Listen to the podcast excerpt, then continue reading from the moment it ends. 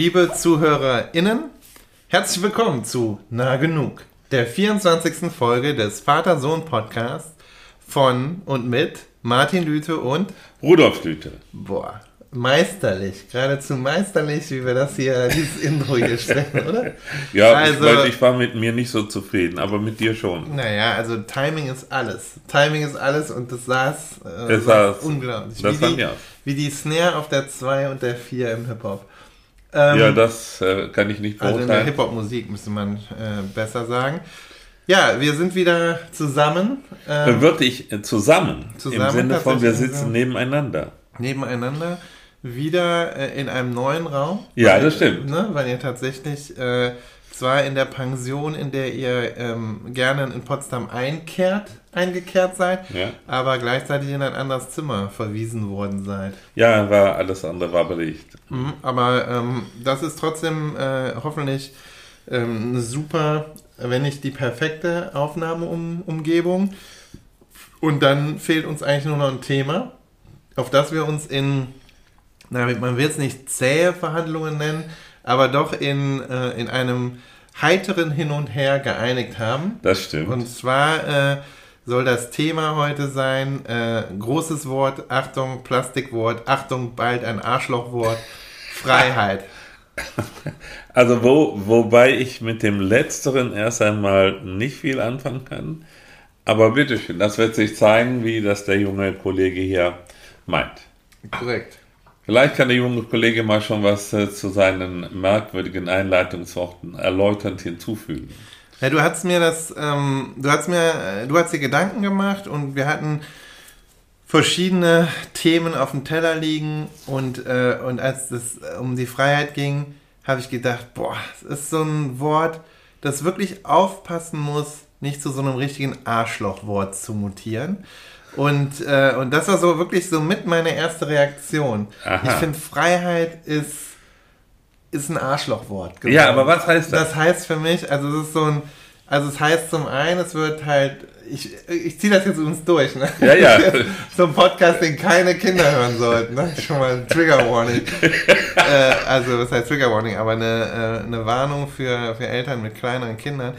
Ähm, also ich glaube, es ist ein Wort, was tatsächlich in letzter Zeit viel von Arschlöchern benutzt wird. Ah, Nummer eins. Nummer eins. Also, das, also ich definiere jetzt äh, Arschlochwort auf verschiedenen Ebenen. Ja, scheint mir so. Also, also Nummer eins wird viel, viel, von Arschlöchern benutzt.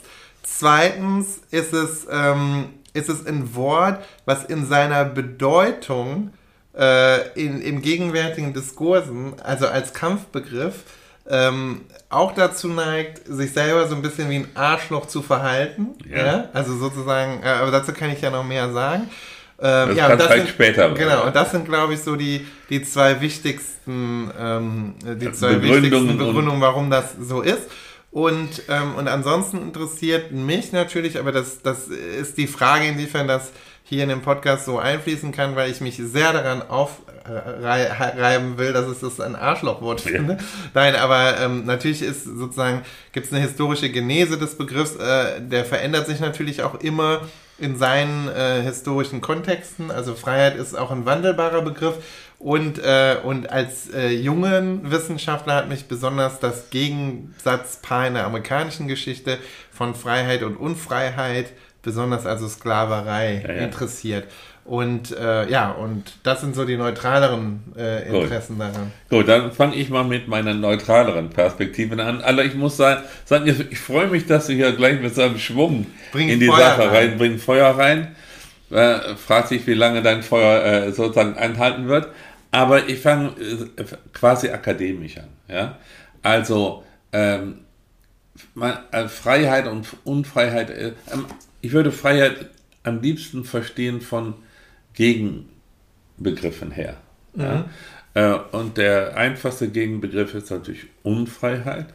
Und da könnte ich als Philosoph was zu sagen, aber man kann auch als politisch interessierter Mensch etwas zu diesem Gegensatzpaar Freiheit und Unfreiheit sagen.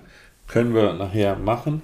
Was mich auch interessiert und was mich äh, auch lange schon interessiert ist, die Spannung zwischen zwei politischen Zielsetzungen, nämlich Freiheit zu verwirklichen oder zu vergrößern und Gleichheit und Gerechtigkeit gleichzeitig zu vergrößern. Ähm, und dann, ich nehme an, dass das ein Teil deiner, sagen wir mal, seiner, der Begründung deines Zorns ist, gibt es ja eine ziemlich ausufernde, sehr emotional geführte Debatte über Meinungsfreiheit. Wissenschaftsfreiheit. Äh, und Wissenschaftsfreiheit der Wissenschaft, ja. Und da werden merkwürdige Positionen von verschiedenen äh, Leuten vertreten. Ähm, mein Eingangs, äh, meine Eingangshaltung zur Freiheit war eher positiver Art. Und insofern bin ich gespannt, wie wir uns jetzt in diesem äh, Podcast aufeinander zubewegen können. Für mich war, also um es mal etwas konkreter zu sagen, für mich war immer die Frage, wenn man als politische Ziele entweder Freiheit oder Gleichheit, Schrägstrich, Gerechtigkeit ähm, alternativ verwirklichen muss, weil nur das eine oder das andere gefordert werden kann, dann wäre ich als Mensch, bis auch in deinem Alter, äh, hätte mich zu einem Satz bekannt, im Zweifel für die Freiheit. Hm. Und ich glaube, das ist etwas, was du nicht unterstützen würdest. Naja, ich finde, wie gesagt, für mich sind das, das sind jetzt, das sind natürlich ein Problem mit den Ebenen. Also das eine ist, finde ich Freiheit äh, im Prinzip erstrebenswert und ein wichtiges Gut. Ähm, ja, immer, würde ich schon sagen. Aber wenn es eben so ist, dass halt ähm, es um dieses Gegensatzpaar gilt, also Freiheit und Gleichheit. Und wenn man dann mit äh, spezifischen politischen und historischen und sozialen Kontexten zu tun hat, dann ist ja immer die Frage, wer reklamiert sozusagen die Idee der Freiheit für sich und wer setzt äh, im Zweifelsfall sich dafür ein zu sagen, hey, wir brauchen erstmal eine Form von Gleichheit äh, in unseren Gesellschaften und dann können wir auch wieder Freiheit priorisieren. Und da finde ich diese letztere Position, übrigens auch die Leute, die diese Position vertreten, immer auf Anhieb sympathischer. Und zwar nicht immer nur deshalb, weil sie diese Position vertreten. Also ich glaube, das muss man mir schon zutrauen. Also ich kann auch Leute, die ähm, ähnliche politische Positionen haben wie ich, ähm, zum Kotzen, zum Kotzen finden so. Aber, ähm, aber das ist, glaube ich, äh, davon unabhängig. Und äh, also ich, ich, will damit sagen, also im politischen Spektrum, und das ist ja diese, diese Frage nach Freiheit und Gleichheit, die du hier aufwirfst, mhm. ist ja zwar, ist ja eigentlich eine abstrakte politische Frage und wird auch oft natürlich genauso gestellt. Und wenn ich mir angucke, wie in den beiden Gesellschaften, die ich am besten kenne, das sind halt also die deutsche Gesellschaft und die US-amerikanische Gesellschaft, wer da immer für Freiheit eintritt, ne? Ja. Also gerade so, also in Deutschland halt wäre es halt die, die Liberalen, ne? die FDP und all diese Christian Lindners und so. Ähm, äh, übrigens auch unsere grandiose Wissenschaftsministerin äh, ist ja von der FDP. Ähm, und, äh, und wer das in den USA tut, da tun es ja vor allen Dingen die Republikaner ja. die, und die Libertären, ähm, weil der Begriff des Liberals in den USA ist ja, also wird ja, ist ja eben anders benutzt und ja. anders besetzt. Und da finde ich eben, das ist auch so der Grund, das ist das für, warum ich diese These 1 vertreten habe, wird halt hauptsächlich von Arschlöchern benutzt, ne? Das, ja. Da stehe ich zu. Gut. auch wenn du mal in der FDP warst. Ja, das, ja, kann ich gleich darf noch was das, zu darf sagen? Darf das eigentlich sagen? Ja, ja sicher, das, ist, das ja schon gesagt. Und meinst du, wir schneiden das raus? Wir können schneiden. Ich Nein, ich will nicht schneiden. Genau. Okay. Nee, ich will das im Gegenteil nachher erläutern. Genau, das finde ich, äh, ist glaube ich wichtig, dass man sich selbst erklärt. Und auch mit den eigenen Jugendsünden. Ja. Nein, nein, nein, ich weiß. Es ist kein, ja, die Jugendsünde nein, ist, ist es, ja nicht. nicht. Nein, aber diese, ich, ich glaube, ich verstehe das sozusagen, ich verstehe auch die abstrakte Position. Ich glaube, sie ist halt nicht besonders applikabel in den Kontexten, in denen wir uns gerade befinden. Ja, können wir, können wir drüber reden? Ja, genau. Okay. Können wir drüber reden? Deshalb haben wir ja den Podcast. Ne? Also, äh, ich stimme dir jetzt, ohne deinen Wortschatz aufzugreifen, ja, ja. Äh, inhaltlich in folgender Weise zu. Auch die AfD in Deutschland macht sich gerne stark für Bürgerrechte und die, die, die, das, das Recht des Individuums und so weiter und die Liberalen ja sowieso. Aber was mich vor kurzem sehr äh, irritiert hat bezüglich der Benutzung des Freiheitsbegriffs war folgende Tatsache. Es gibt jetzt in der amerikanischen Republikanischen Partei einen neuen Shooting Star, mhm. der sozusagen als Konkurrent von Donald, äh, mhm. Donald der, den Unnennbaren, äh, auftritt und der, ich glaube, der heißt DeSantis. Ja, DeSantis, ja. DeSantis und ist der Governor, äh, Gouverneur in Florida. Florida ja. Und der äh, spielt nur noch mit diesem Begriff. Also Florida ist das freiste Land, wir sind überhaupt die freisten und äh, äh, er fährt auf dieser Karte. Und wenn man dann sieht, was für eine Politik dahinter steht, dann bin ich schon nahe daran, deine Qualifikationen zu übernehmen. Ja? ja, gut. Nur ich bin halt schüchtern in meinem Wortgebrauch, wie du ja weißt, und neige äh, eher dazu, äh, zu Understatements als zu starken äh, Ausdrücken. Ähm, dennoch glaube ich, äh, ist das auch schade für das Projekt Freiheit. Und jetzt sage ich äh, einiges zu meinen früheren Haltungen dazu. Ja, ich war äh, von, ich glaube, von 79 bis äh, 84 oder so etwas äh, in der äh, FDP. Anlass war die Tatsache, dass äh, damals die FDP eine Zeitung auf Bundesebene nicht besonders stark dastand und es einen Kanzlerkandidaten Franz Josef Strauß der, C, der, der CSU gab und ich äh, beitragen wollte, dass die FDP vielleicht ähm, äh, im, im Bundestag bleibt, sodass es eine Mehrheit gegen diesen Kanzlerkandidaten geben konnte. Dann aber stellte sich äh, heraus, dass die FDP ja diese sogenannte Wende, das nannten die auch die Wende vollzogen hat, nämlich äh, die äh, Koalition mit der SPD zu verlassen und äh, mit der CDU, CSU dann eine Regierung zu binden. Das war, glaube ich, 82. Und da war mein Verhältnis zu der Partei schon äh, angekränkelt. Und dann gab es auch noch Teuer, Steuerhinterziehungsskandale und bin ich wieder ausgetreten. Ähm, ja, politisch war ich immer äh, linksliberal. Und das würde ich auch heute noch sagen, dass ich ein Linksliberaler bin. Vielleicht würde ich heute nicht mehr so sehr linksliberal, als vielmehr ein, äh, würde ich sagen, äh, ich, ich bin ein Liberaler mit schwerem linken äh, Akzent. Also eher ein Sozialdemokrat liberaler Prägung als ein äh, Liberaler mit äh, sozialen äh, Neigungen. Aber da, das sind Nuancen. Politisch habe ich mich eigentlich nicht so sehr verändert und ich verorte mich auch nicht in so einer kämpferischen äh, Linken, wie das äh, aus, aus deinen Worten hervorklingt.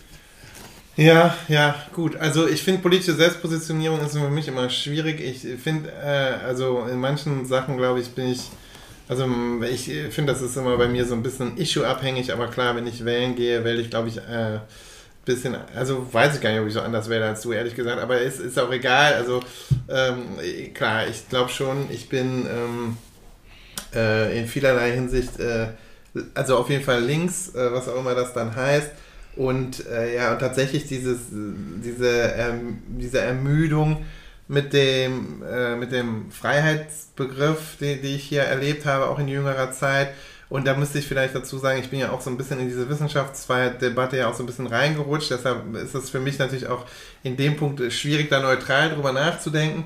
Aber ähm, äh, deshalb ist dieses Liberale für mich nicht so wichtig. Aber es ist natürlich tatsächlich so in den USA äh, sympathisiere ich dann am ehesten mit den Leuten, die sich Liberals manchmal nennen, aber besser, glaube ich, sich Progressives nennen oder wie ja, auch ja. immer, also die sozusagen dem linken Flügel des, der Demokratischen Partei zugeordnet werden ja, können. Würde ich aber auch man, sagen. Aber, und da sieht man eben schon sozusagen die Situiertheit dieser Position. Ja, ne? das stimmt. Und das ist, glaube ich, immer wichtig, also die Kontexte, über die man redet. Und deshalb finde ich so, klar ist Freiheit äh, für mich in manchen Punkten nämlich zum Beispiel sehr wichtig, wenn es zum Beispiel um die Freiheit von Menschen in der Welt geht, einreisen zu dürfen. Das Ja. finde ich zum Beispiel ein sehr hohes freiheitliches Gut, dass Leute, die jetzt gerade im Mittelmeer ertrinken, weil es die Festung Europa gibt, Ja. dass die Leute die Freiheit hätten, hier einfach einzureisen. Ja. Aber das ist natürlich was, das diesen angeblich freiheitlichen Parteien total zuwider ist.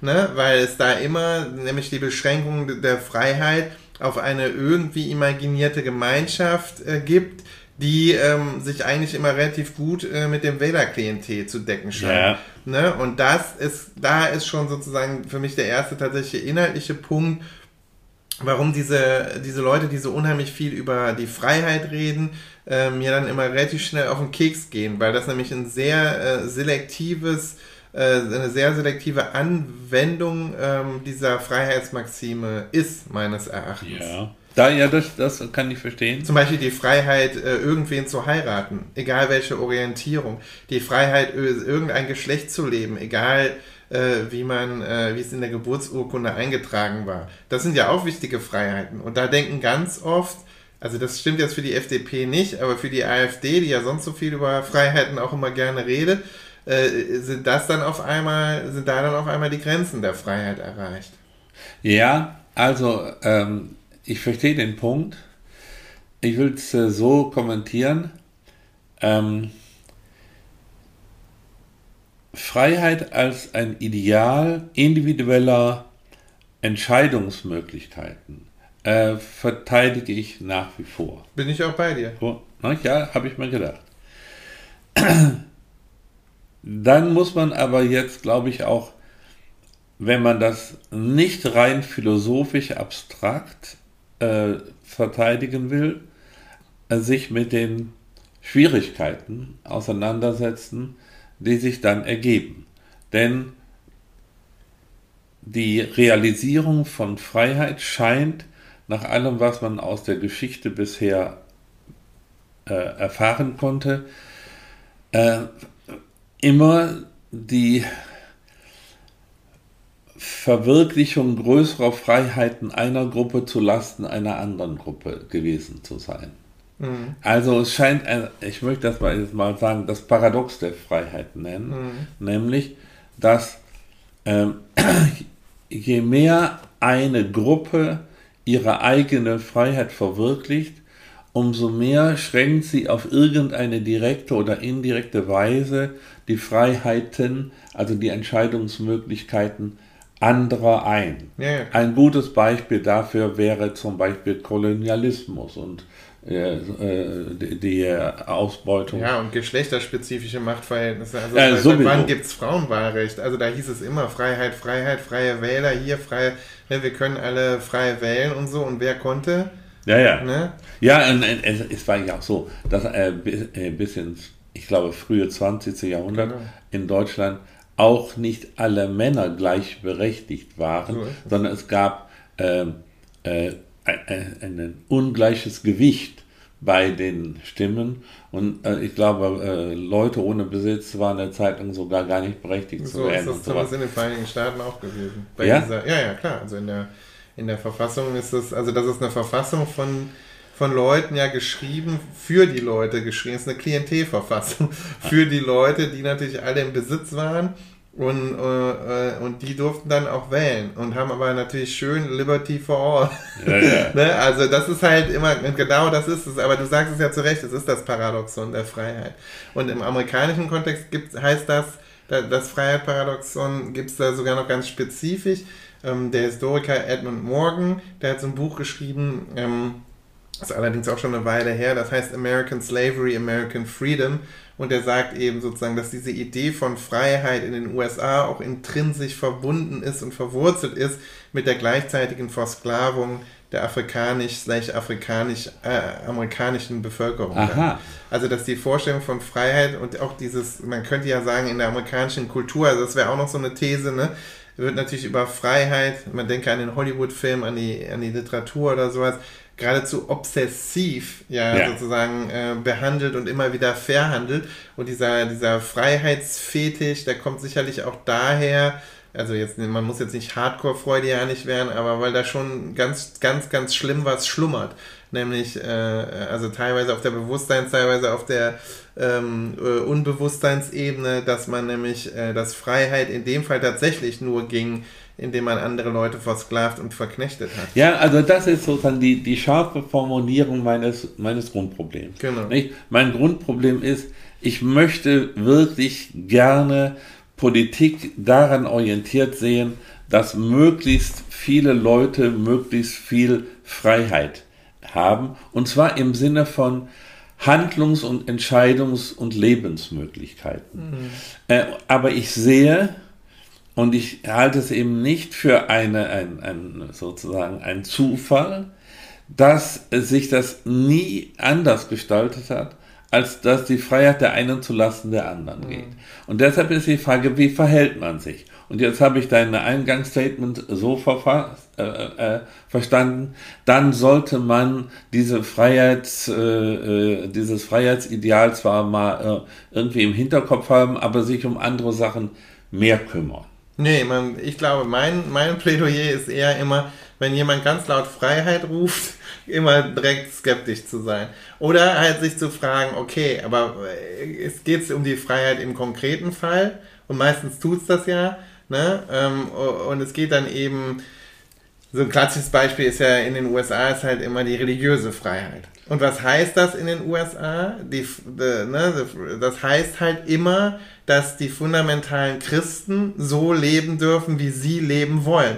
Und wenn das eben heißt, sie verkaufen keine Hochzeitstorten an schwule Paare, die heiraten wollen, dann ist es deren Freiheit.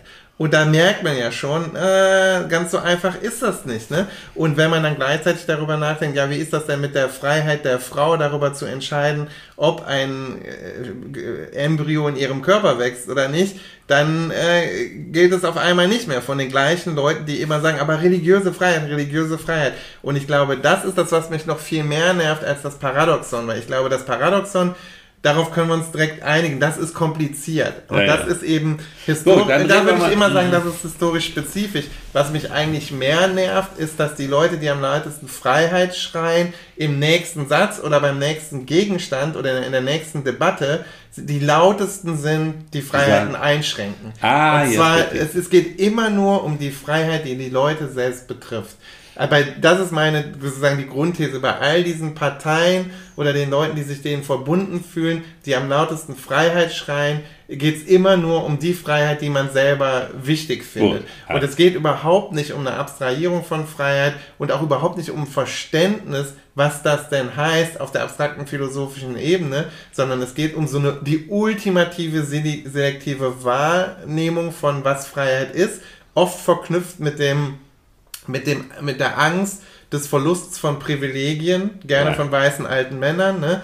Und dann kann man immer sagen, Freiheit, Freiheit, Freiheit. Na, der hätte ja auch genauso viel arbeiten können wie ich. Na, aber ich, die Gebrüder Albrecht, die kriegen es jetzt nicht wieder drauf. Aber dazu kennst nee, du ja meine die, These. Die, die, das wissen wir, aber da würde ich vielleicht hier auch noch eine Art ja. äh, Und ich Nachklang glaube an, tatsächlich da zwei Sachen. Ähm, also in den USA läuft ja viel so sozusagen Politik, Diskursmobilisierung, so könnte man das nennen. Ne? Also was sind die Themen, also welche Diskurse werden mobilisiert in der amerikanischen Politik um Stimmen zu generieren. Ja. Ne? Und das wird ja in den USA ganz spezifisch und ganz strategisch gesteuert. gesteuert. Ja, das ist ja schon über diese, immer unsympathisch über diese Thinktanks. Ne? Das ist ja was eine, sag ich mal, eine Strategisierung von politischer Kultur, also auch, das könnte man sagen, das ist so extreme, so eine ideologische oder so eine fast die theoretische Vorarbeit zum Lobbyismus im Prinzip. Ne? Ja wo halt so politische Strategien wirklich so am Reißbrett entworfen werden und dann halt ganz krass darauf gesetzt wird. Dann werden halt Pamphlete rausgegeben, die werden dann parteiweit und das ist ja ein duales System, also da gibt es ja nur die beiden. Ne? Ähm, also das heißt, dann, dann, dann wird da halt sich halt abgearbeitet. Und da ist ein Paradebeispiel tatsächlich eben diese Genese und die Werdung von religiöser Freiheit und was damit einhergeht und was das genau heißt. Also wie man den Begriff operationalisierbar macht im Diskurs, was der immer heißen muss. Ne? von fundamentalen Christen, wie gesagt. Das ist halt krass. An der, also die ja sich gleichzeitig dann am, am, am in Anführungsstrichen radikalen Islam abgearbeitet haben. Ne? Ja, ja. Das geht dann alles einher, ohne dass man erkennt, wo die Widersprüchlichkeiten und die sozusagen diese Faultlines liegen. Ne? Und, äh, und das, glaube ich, ist nämlich oft der Fall. Und ich, deshalb ist der Begriff ein Arschloch, das habe ich uns vergessen, das wäre sozusagen die dritte Ebene, weil er oft auf den Tisch kommt bei, bei Themen, wo ich so denke, ja, da, da geht's aber jetzt nicht, äh, das ist Eigentlich jetzt nicht das wichtigste Freiheitsthema, was wir gerade haben. Das ist so das, das nächste. Ja, also, und das hat mit der Setzung zu tun, die strategisch ist. Und was mich besonders, das, das sage ich noch, und dann bist du wieder dran, was ich, ich halte übrigens meinen äh, Vater gerade ganz liebevoll an der Hand, weil ich gerade so mich selber beruhigen will. Äh, äh, ich habe da so ein bisschen die Sorge, als jemand, der die amerikanische Kultur eben beobachtet, auch so von Berufswegen beobachtet, dass da gerade in der deutschen Politikstrategie sich unheimlich viel abgeguckt wird. Ne? Das stimmt. Und das macht das mich stimmt. echt, das macht mir das richtig macht Sorgen. Dir Sorgen. Das, das macht mir richtig auch. Sorgen. Hm? Ja? Also, also Friedrich Merz, Friedrich Merz hat ein bisschen zu oft in das Playbook von den Leuten in der, in der Republikanischen Partei geguckt, die mir sehr unsympathisch ja. sind. Und das ist gefährlich. Das ja, kann man nicht anders sagen. Also der redet jetzt auch immer, äh, alle reden so darüber, als sei der Genderstern äh, und die Redefreiheit in Anführungsstrichen, äh, ne, als sei das sozusagen die größte Bedrohung für unsere Gesellschaft gerade. Und da kann ich wirklich nur lachen bei all den anderen Problemen, die wir gerade haben. Ne? Also über das Gender-Sternchen brauchen wir gerade uns eigentlich nicht in dem Maße aufzuregen, wenn wir über alles andere mal nachdenken, ne? was hier gerade läuft und was hier schief läuft und was hier nicht läuft und ne, Krieg und in der Ukraine, Lieferengpässe, ähm, die, ne, die Schere zwischen Arm und Reich. Und es gibt wirklich andere Themen, Klimawandel, ne? Also, und dann sozusagen dieses Gender-Sternchen unter dem Freiheitsmantel so zu mobilisieren, finde ich, ist äh, nicht nur borderline schäbig, sondern das macht mich wütend. Und das merkt man mir auch immer an, das tut mir leid. Ich bin nee, das braucht dir nicht leid zu tun. Äh, ich bin äh, aus folgendem Grunde jetzt äh, froh über diese Rede, die du jetzt gerade gehalten hast. Denn jetzt kann man sozusagen den im Zorn äh, formulierten Begriff, den ich jetzt auch wiederum nicht aufgreife, äh, ja inhaltlich genau fixieren. Man kann ja sagen, das Schäbige an diesem Begriff ist, dass Leute, die ihn besonders emphatisch, äh, empath, emphatisch verwenden, äh, damit immer ihre eigene Freiheit und nur ihre eigene Freiheit äh, äh, verteidigen und dass diese Freiheit oft darin besteht, dass sie drastische Privilegien in Anspruch nehmen und das auch noch für richtig halten. Genau. Ja? Emphatisch statt empathisch. Ja, das ist schön. Ich sah, dass du ein Geistesblitz hattest. Gut, pass auf. Äh, äh, dennoch äh, will ich zu, äh, zu einigen deiner Beispiele etwas sagen. Äh, nicht notwendig kritisch, sondern nur sozusagen, um mal ähm, die Kompliziertheit der Lage zu beschreiben. Äh, ich nehme an, dass das, was ich jetzt sage, nicht deine Zustimmung finden wird.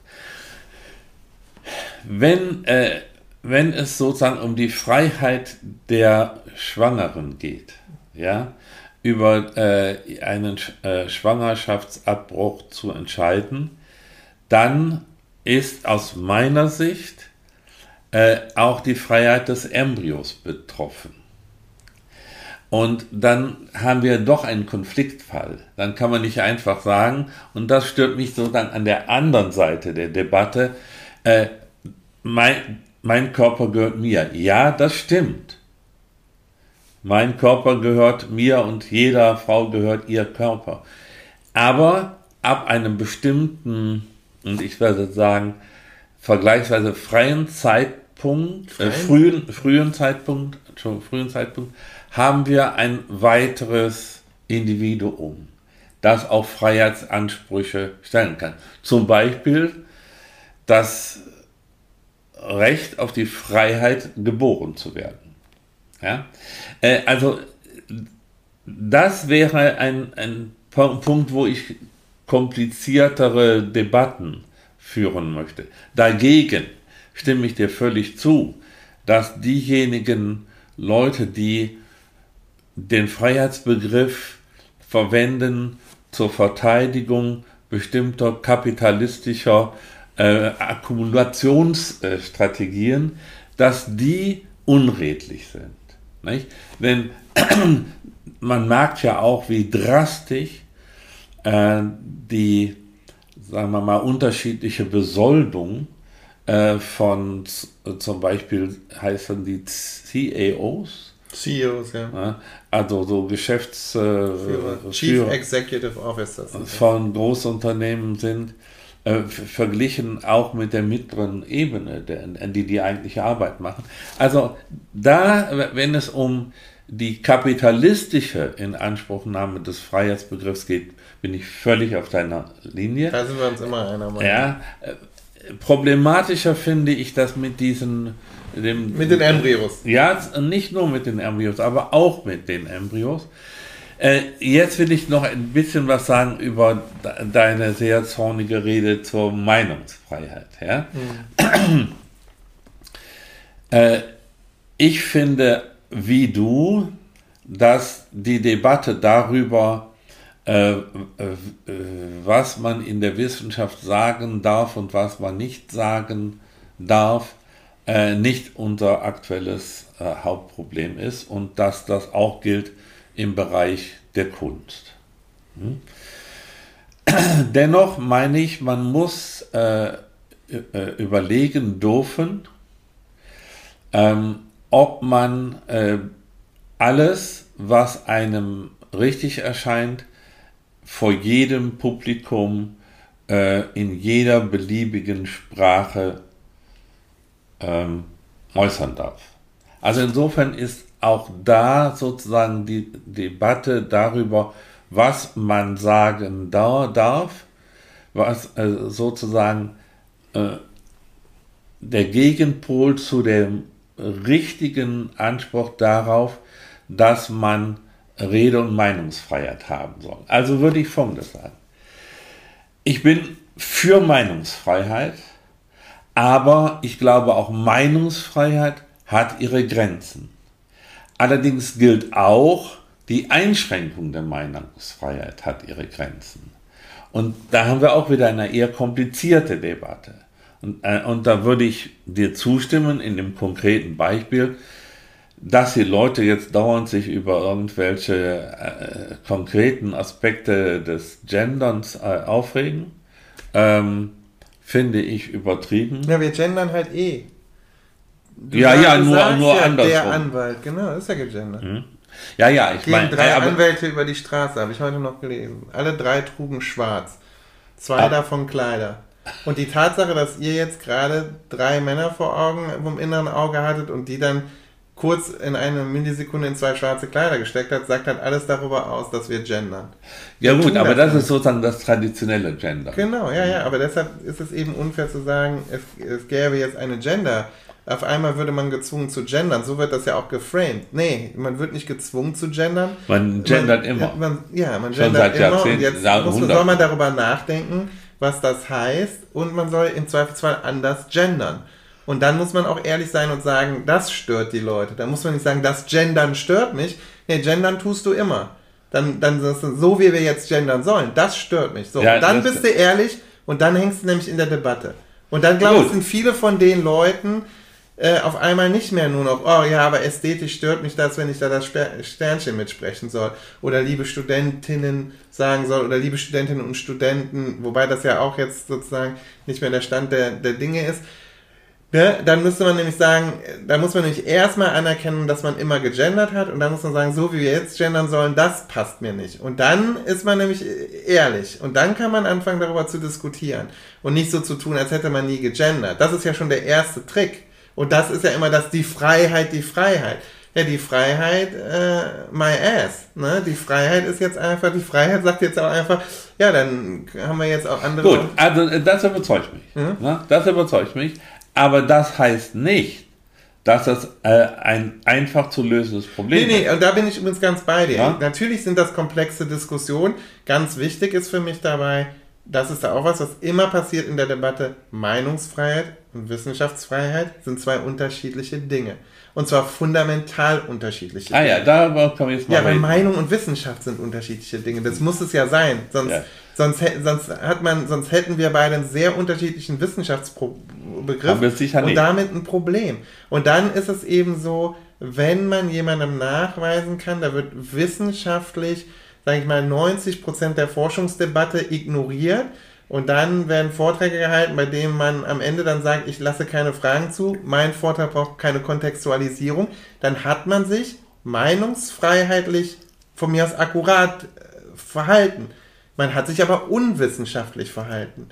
Denn die Wissenschaft ohne Nachfrage, die Wissenschaft ohne Kontextualisierung, die Wissenschaft ohne Forschungsstand und Forschungsdebatte, die gibt es nicht. Das, das äh, ist keine das, Wissenschaft. Ja, aber das ist das, worüber wir reden und worüber sich sozusagen unsere Bundesministerin für Forschung und Bildung ähm, stark gemacht hat, dass genau das passieren darf. Das ist jetzt der aktuelle Fall von dieser Doktorandin ne, an der Humboldt-Universität, an dem sich jetzt gerade alle hochziehen.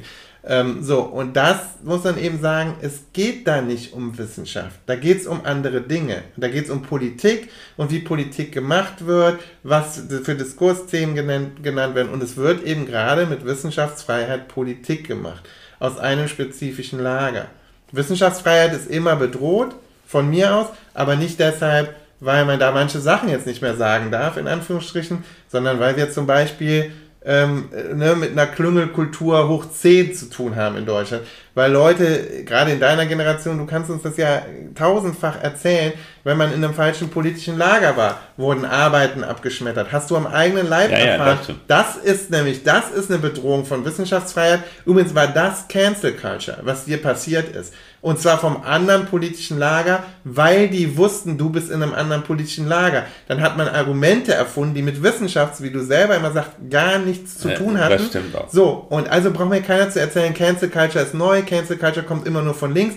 Man darf jetzt nicht mehr sa sagen, es gibt nur zwei Geschlechter und so, dann ist man auf einmal unwissenschaftlich. Ja, ist man, weil sich die Debatte verändert hat und wir und sozusagen man im Fach dann nicht mehr Wissenschaft auf dem Stand der Wissenschaft argumentiert. Du kannst auch als Astrophysiker nicht sagen, ich bin der einzige Astrophysiker auf der Welt mit einem Ruf, der sagt, äh, ja, die Erde ist das Zentrum des, des Universums. Ich habe die kopernikanische Wende verpennt.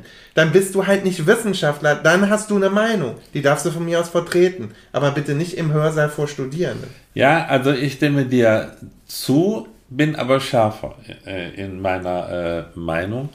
Ähm, ich finde nämlich, dass man auch für Meinungen eine, eine Rechtfertigungspflicht äh, äh, übernimmt.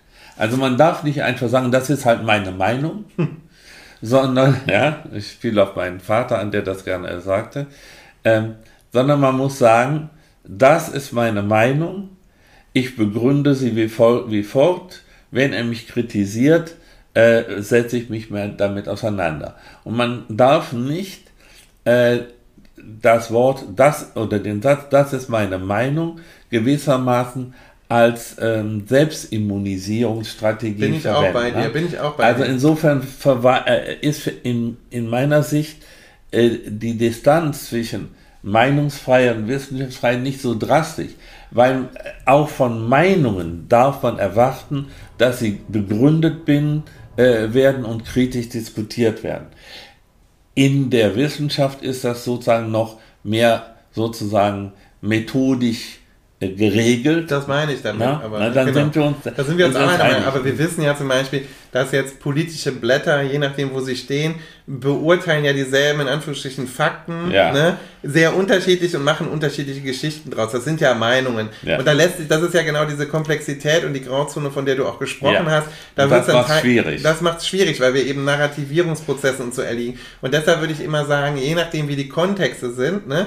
also das ist auch mal so mein Argument, und das ist ja ein wichtiges. Denn, denn, mit diesem Begriff der Wissenschaftsfreiheit wird ja auch in dem Sinne immer Politik gemacht, dass es he heißt, das ist ja immer der Satz, der da im Hintergrund heilt, bald darf man da nichts mehr sagen, was ja. denen nicht passt. Ne? Ja, ja, ja, so, und genau so ist es ja nicht. Ob jetzt Fritz Karl Otto denkt, er muss das N-Wort noch sagen oder so, ist jetzt mein letztes Problem, wenn jetzt Fritz Karl Otto mit seiner Tante am Telefon hängt.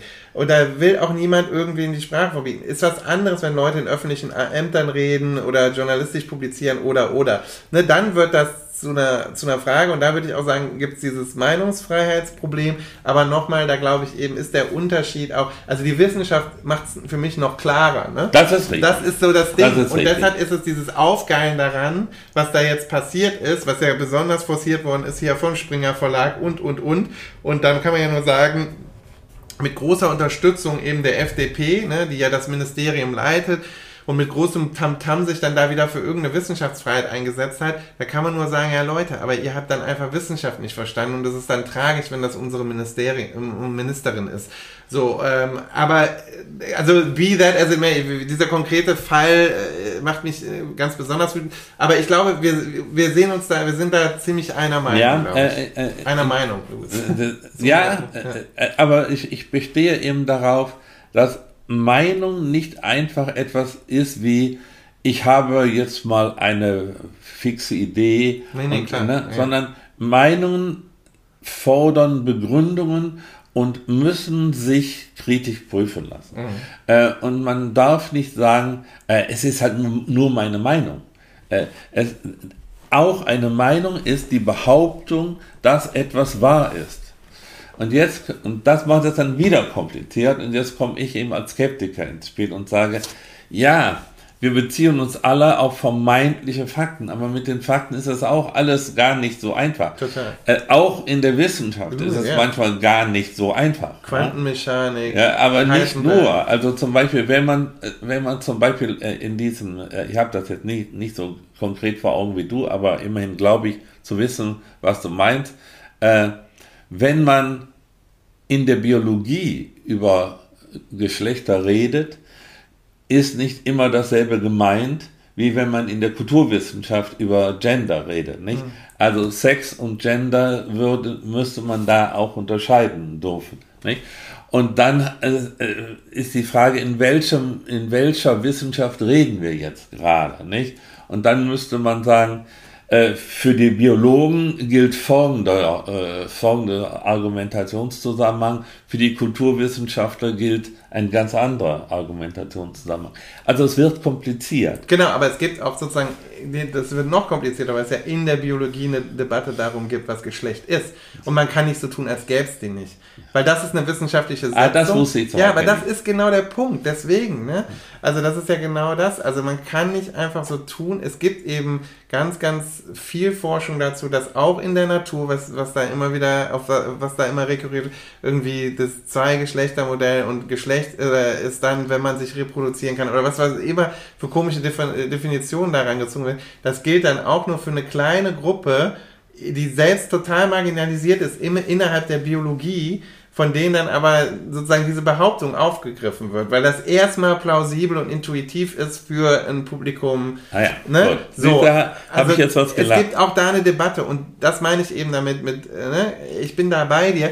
Die, diese Kontexte spielen auch eine Rolle, aber man macht auch einen Fehler, wenn man da sagt, dann die, ja, die Kulturwissenschaftler und die Sozialwissenschaftler, die benutzen da so einen weißen, weichen Geschlechtsbegriff. Ja, aber das Nein, ein Genderbegriff. Ja, das Gender, ist ja, aber, ja, genau, aber naja, naja, also Sex und Gender lassen sich beides mit Geschlecht äh, ja, übersetzen. Ja, ne? Also insofern, don't mess with me. Ne? Also, weil, ja, da können wir, wir, wir können darüber nochmal streiten genau, bei einer anderen Gelegenheit. Bei einer anderen Gelegenheit. Aber das ist halt eben so, äh, ne, also man benutzt den Geschlechterbegriff dann von mir aus in unterschiedlichen Kontexten, ja, das stimmt, aber äh, ne, in konkreten Fall muss man eben auch sagen, auch in den Biowissenschaften gibt es eine Riesendebatte um Geschlecht. Gut. Und da kann man nicht sagen, da ist das aber so und deshalb reden die da an der Kulturwissenschaftlerin vorbei, weil dann ist man ganz schnell an dem Punkt, wo man nämlich sagen müsste, ja, aber dann muss sie das doch sagen dürfen, weil dann ist es halt eine andere Wissenschaft und die KulturwissenschaftlerInnen, die verstehen das alle nicht und deshalb wird die jetzt so verprügelt. Das war ja genau die Argumentation, aber sie ist halt neben falsch. Ne? Gut, also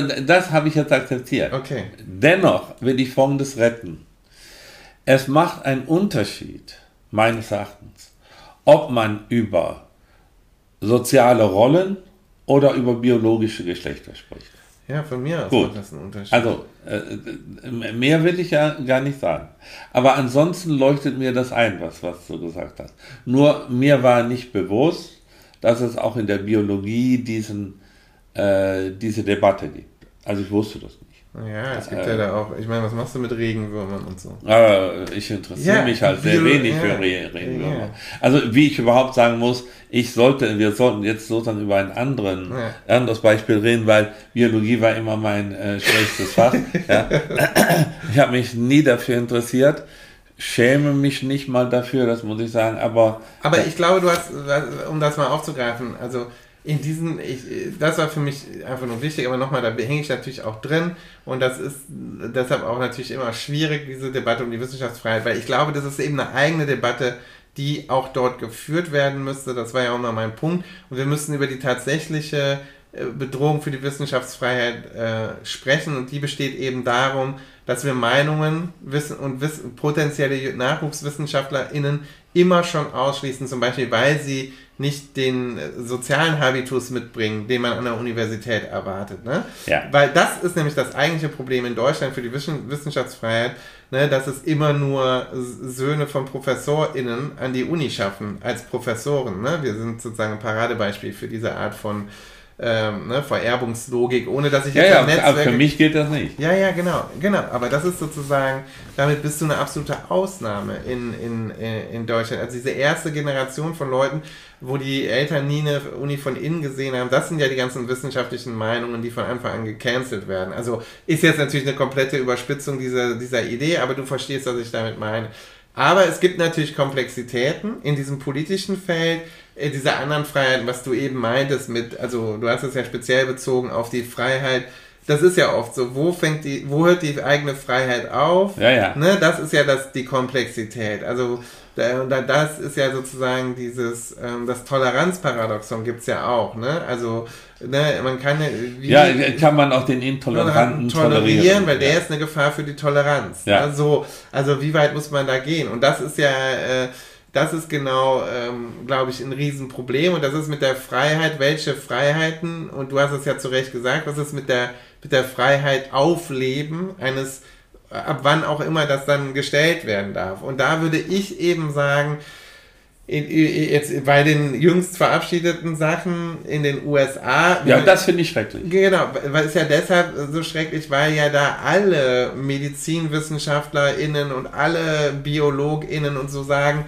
das ist halt, wenn man nicht total, also wenn das nicht komplett sozusagen religiös über, über, überstülpt ist, ist das keine gute Position für das Leben. Also das ist ja diese, äh, diese Position heißt ja pro-life. Ja. sie ist das halt de facto nicht, weil man ja damit eben ne, Frauen auch dazu nötigt, ja. ähm, richtige Risikoschwangerschaften ja. einzugehen, die für sie selber und das ungeborene Leben und so ge gefährlich sind. Und überhaupt, ne, da, und da muss man immer schon aufpassen, diese Idee des ungeborenen Lebens. Und du hast es ja selber gesagt, da kenne ich mich auch zu wenig aus. Ne? Also ich weiß aber auch da, dass es da unglaublich viel, also, diese Idee die, mit den Fingernägeln, diese Idee mit dem Herzschlag und so, dass man... Ich weiß, man, dass das auch eine schwierige alles Debatte Alles kompliziert, deshalb, weil das natürlich so vehement politisiert wurde Gut. von Anfang an, dass, ja, was heißt das, dass es da auf äh, was weiß ich, Mühmillimeter ein, ein Fingernägelchen gibt oder die Anlagen für Fingernägelchen. Ne, also, aber das sind Debatten, boah, also das kann ich nicht, da müssten andere drüber reden, so wann äh, das dann. Ne, ne? Das will ich auch jetzt nicht mit dir nee. diskutieren. Ich wollte nur das als Beispiel dafür nennen, dass es kompliziert ist. Ja? Völlig bei dir. Äh, äh, ich will eines von äh, einer deiner Bemerkungen bei Wissenschaftsfreiheit noch aufgreifen. Ja, das unterstütze ich emphatisch das eigentliche, die, oder eines der wirklich ernsten und dauerhaften Probleme, die die Wissenschaftsfreiheit bedrohen, sind die merkwürdigen Selektionsmechanismen, die den Zugang zu diesen Karrieren ermöglichen. Ja? Und da äh, spielt gerade in Deutschland, übrigens auch schon in der Schulbildung, mhm die Herkunft äh, der, der, der Kinder eine große Rolle. Das ist natürlich schon äh, eine sozusagen fundamentale Einschränkung der Lebenshandlungs- und Entscheidungsmöglichkeiten, wenn einem deutlich wird, wenn ich nicht aus einem Akademikerhaushalt komme, ist es mit einer akademischen Karriere bei mir schon ein bisschen schwierig. Ja? Mhm. Ähm, da, das ist ein, ein, ein Punkt, wo man wirklich mal diese Wissenschaftsfreiheit Debatte auf äh, die realen Machtverhältnisse Äh, ja, äh, Professor für zurückführen. Pornografie oder sowas, ne? Warum gibt's das nicht? Also Professorin für Pornografie, da gibt's in Deutschland, was weiß ich, äh, keine einzige oder so. Also auch gewisse Themen, ne? Ja. Werden nicht beforscht. Es gibt natürlich diese WissenschaftlerInnen, aber nicht umsonst enden diese Karrieren dann oft ganz früh oder im Postdoc-Bereich und die Leute landen dann nicht auf dem Ruf. Und warum? Weil sie dann eben, also bei mir im Fach dann eben nicht das 80.000. Buch über Hemingway geschrieben haben, sondern halt, ne? Über Pornografie. Ja, so, ne? Und das ist, das ist ja auch eine Form von, wie wir Ja. selektieren und so. Aber genug Wissenschaftsfrei, Ja, ja, glaube ich. Ne? Das ist ja eigentlich nicht das. Ja, wir sind da jetzt so reingeraten wegen Leidenschaften. Ja, Ja, ja, genau. Aber kommen wir ruhig mal zurück auf äh, ähm, die, die Ursprungsdebatte, nämlich ähm, ich hatte dich ja ein bisschen provoziert mit der Behauptung, im Konflikt zwischen Freiheit und Gleichheit, Schrägstrich Gerechtigkeit, wärst du immer für das Letztere. Ja. Und zwar deshalb, weil du das andere für unehrlich hältst. Ja, zurzeit finde ich schon. Also ich glaube, es gibt, also weil ich sozusagen immer diese, ich sehe, glaube ich, immer so die historische und soziale ähm, Gewachsenheit der Diskurse, die wir führen. Also ich glaube, das ist halt das eine, ne? philosophisch abstrakt. Kann ich natürlich, finde ich Freiheit total wichtig. Ich glaube, es gibt tatsächlich auch natürlich super zu viel Unfreiheit. Also ich glaube zum Beispiel, gerade im Punkto Geschlechterverhältnisse oder sowas, ne, ähm, auch das, ne, dass, also die Freiheit für Frauen genauso viel zu verdienen wie für Männer. Finde ich auch ne? ein, ein Skandal. Also, ist ein absoluter Skandal, dass wir da 2022 noch drüber reden müssen. Ja, ne? lächerlich. So, und, äh, ne, und, äh, und es kann ja nicht, also so, wir haben 50% Frauen in, in unserer Gesellschaft, ne? Und es kann ja irgendwie, es ist ja irgendwie unvollendete Freiheit, ist ja völlig klar, dass sie unvollendet ist, wenn man sich die eben die CEOs und die Top-Management-Ebenen deutscher DAX-Unternehmen Ja, ja. anguckt. Ne? Und das ist ja und nicht auch so. in Behörden. Übrigens auch in Behörden und so Schulleiterpositionen und so, das fängt ja früh an, ProfessorInnen, ne, in Professorenrufe in Deutschland und so. Das ist halt alles noch nicht Geschlechterparitätisch. Das hat ja nichts mit Leistung zu tun oder der, der Freiheit der Leistung zu, sondern das hat eben damit zu tun, dass die Freiheit dann immer endet. Also, also die Glasdecke im Amerikanischen ist das ja, äh, Ja, im ja. Englischen immer.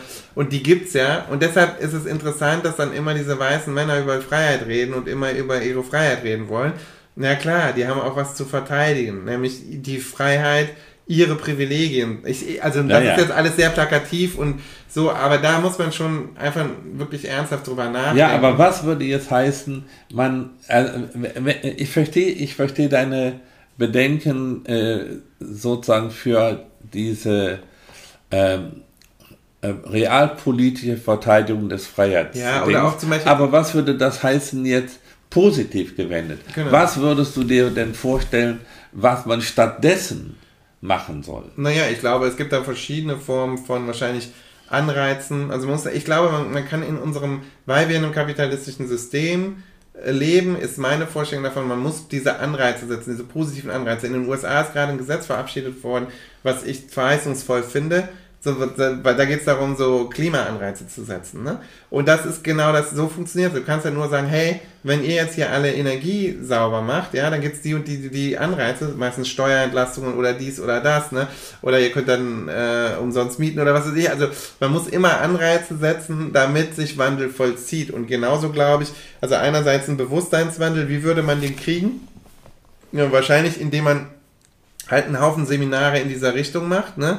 dass man den Leuten klar macht, ey, ihr habt in, inhärente Biases, das ist ja in Universitäten, du kennst das ja auch, diese, also ich meine, Paradebeispiel, auch ich, un, ungebildet im Prinzip, im Fach zumindest, aber im ersten Semester schon so ein Selbstbewusstsein, als hätte ich alles gelesen im, im amerikanischen Kanon. Das ist halt auch sozusagen eine Geschlechterrolle, die man sich an, die man antrainiert bekommen hat. Das Selbstbewusstsein junger Männer, die nichts wissend, aber völlig äh, selbstbewusst auftreten. Das haben ganz oft junge Frauen nicht. Das merke ich in meinen Seminaren. Ne? Das ist nicht deren Ja, das Fehler. kann ich bestätigen. Ne? Das ist nicht deren Fehler.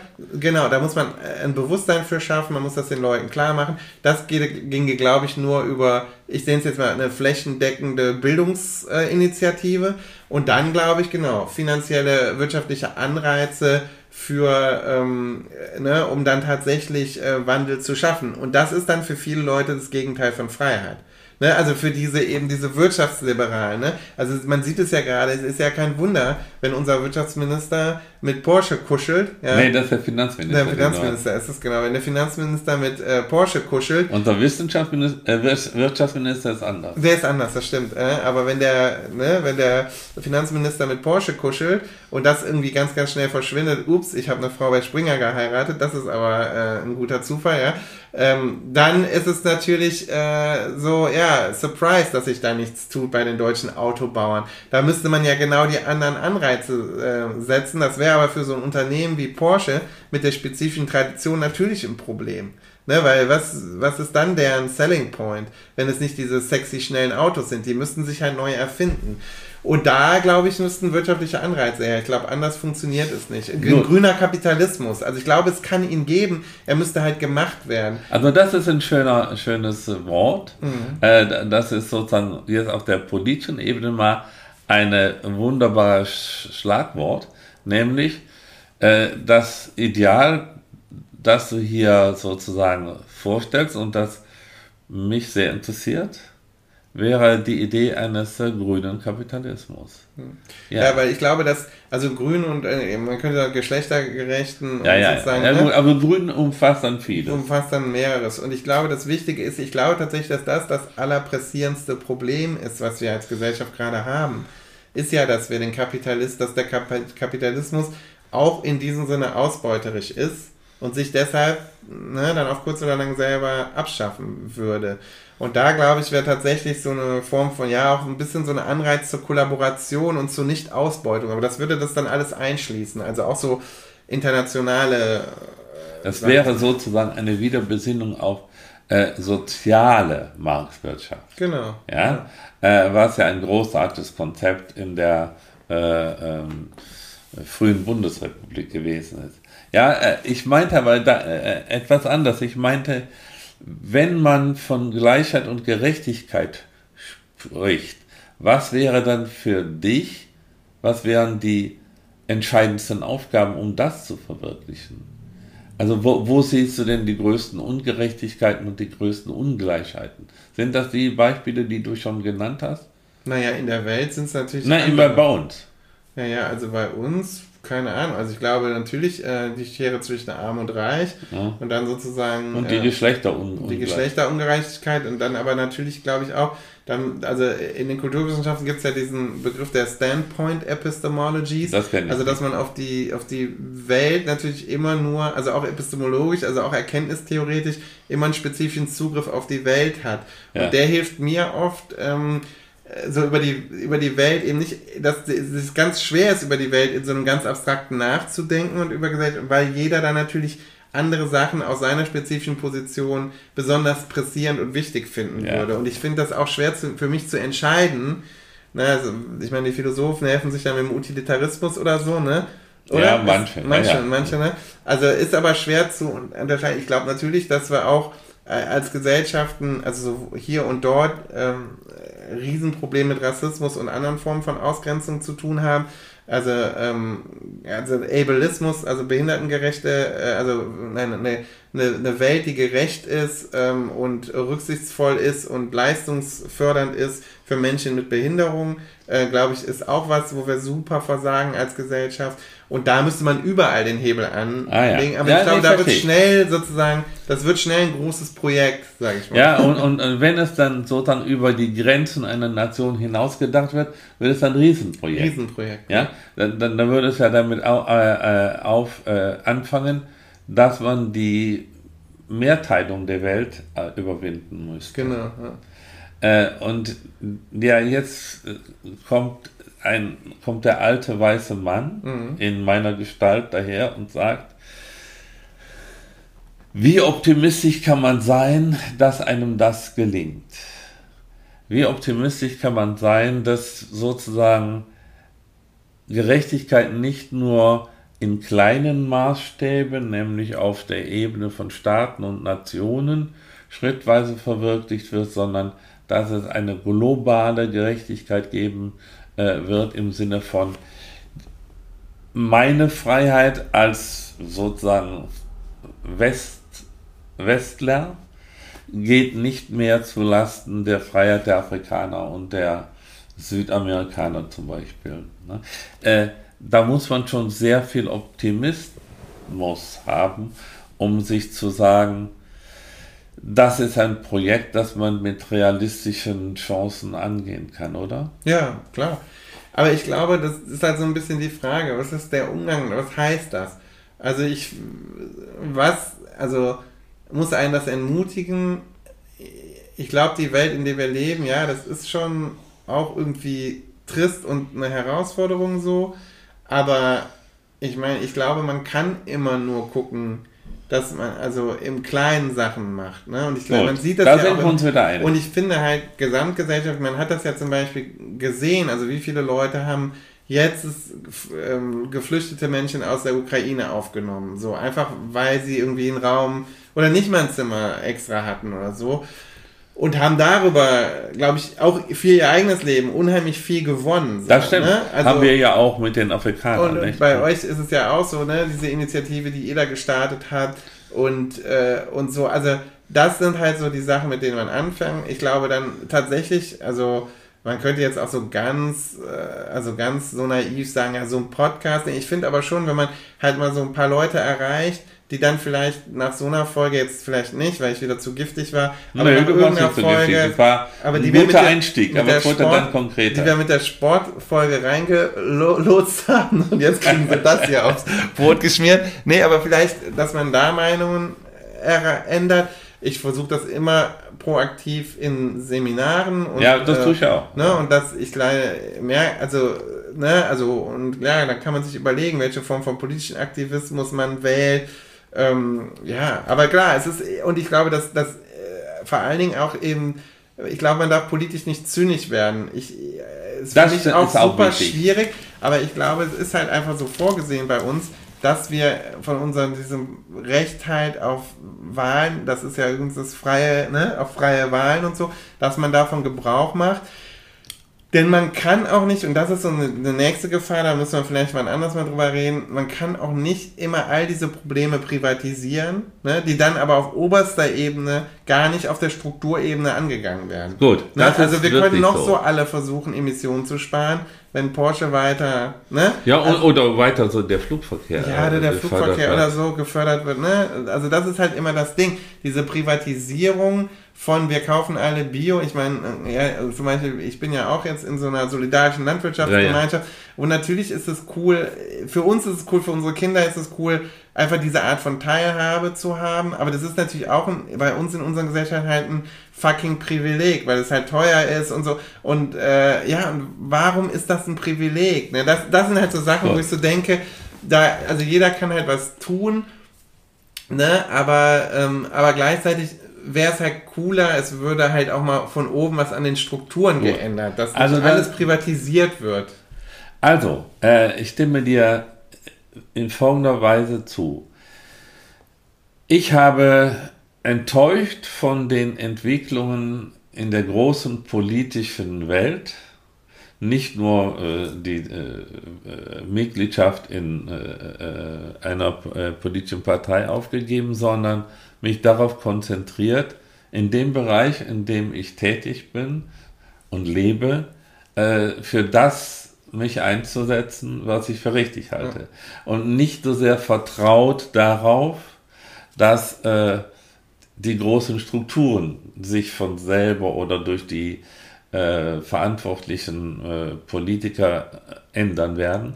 Aber jetzt stimme ich dir zu, das alleine wird auf die Dauer nicht reichen. Ja. Wir werden auch die politischen Strukturen auf die Dauer wirklich ändern müssen.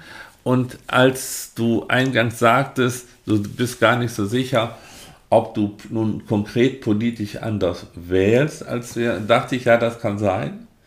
Ähm, und als du dann noch dazu sagtest, grüner Kapitalismus wäre so eine Idee, dachte ich, ja, das wäre etwas, was ich auch als ein politisches Ideal verfolgen könnte und wo ich auch sehen würde, auf lange Sicht könnte sich auf diesem Wege wirklich etwas verbessern, Ansonsten sehe ich nämlich Folgendes. Einen Total-Crash einer sich rein kapitalistisch gebärdenden äh, westlichen Kultur. Mhm. Und insofern ist vielleicht dieser grüne Kapitalismus die einzige Art und Weise, wie sich der Kapitalismus überhaupt retten lässt. Mhm. Ja, ich wollte jetzt eigentlich sagen, jetzt hast du so lange geredet, sonst ich wollte dir eigentlich sagen, ich finde, dass du schon auch ein guter, du bist ja einfach ein guter Dude und das ist ja auch viel wert. Ich meine, du hast, wie gesagt, du hast es versucht politisch, das, das, das war dann halt eine Sackgasse ja. aus verschiedenen Gründen, aber ähm, das, das, das Engagement war ja da und der Wille zu, zu gestalten war ja da. Und ich finde, was, was, was ja auch ein super wichtiger Faktor ist, ähm, jetzt haben wir, das war ja eins der anderen Themen, war tatsächlich eben Toleranz, was du äh, überlegt hat, ne?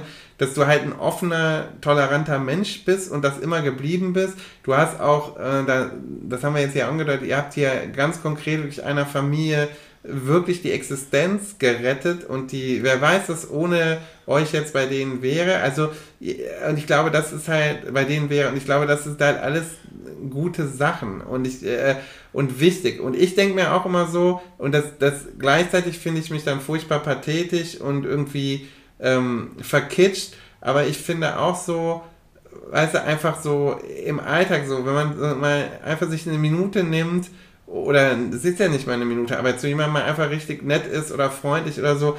Ich, ich, ne, wenn jetzt, manchmal, wenn man so Kinder sieht an der Kasse und die haben halt nicht genug Geld und die Kassiererin ist halt angepisst, weil sie haben sich eben zwei Schokoeier ausgesucht und dann stehen die vor der schwierigen Entscheidung. Selbst ne, ist das ist das geilste Gefühl, natürlich diesen Euro dabei zu steuern, weil das ist für alle so ein cooles Gefühl. Und ich, das sind ja so diese kleinen Gesten des Alltags, die sind, glaube ich, total wichtig.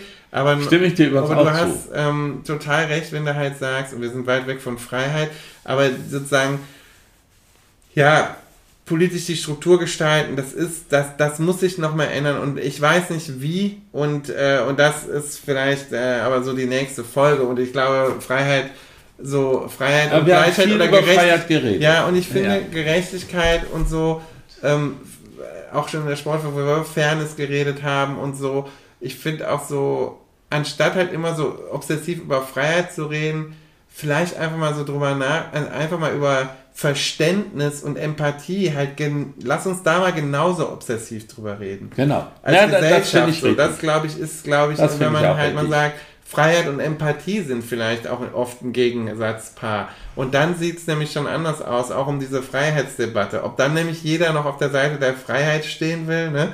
Wenn es äh, auf der Wenn, Gegenseite Empathie steht oder so, weiß man halt auch nicht, Frau, wie auch immer. Wie ja, Frau und Mann weiß äh, nicht. Also ja, jetzt möchte Sternchen. ich ein, ein, ein, ein Schlusswort sprechen, ob dir das nun gefällt oder nicht. Ich bin voll dabei. Äh, und dieses Schlusswort lautet, äh, also das fand ich für mich persönlich jetzt eine der ganz aufregenden Podcasts, die wir gemacht haben. Und ich habe so viel gelernt äh, und es ist so viel in Bewegung geraten in meinem Denken, dass ich, äh, äh, egal jetzt wie das äh, wegen der Leidenschaft auf beiden Seiten bei unseren Zuhörerinnen und Zuhörern ankommt, sagen muss,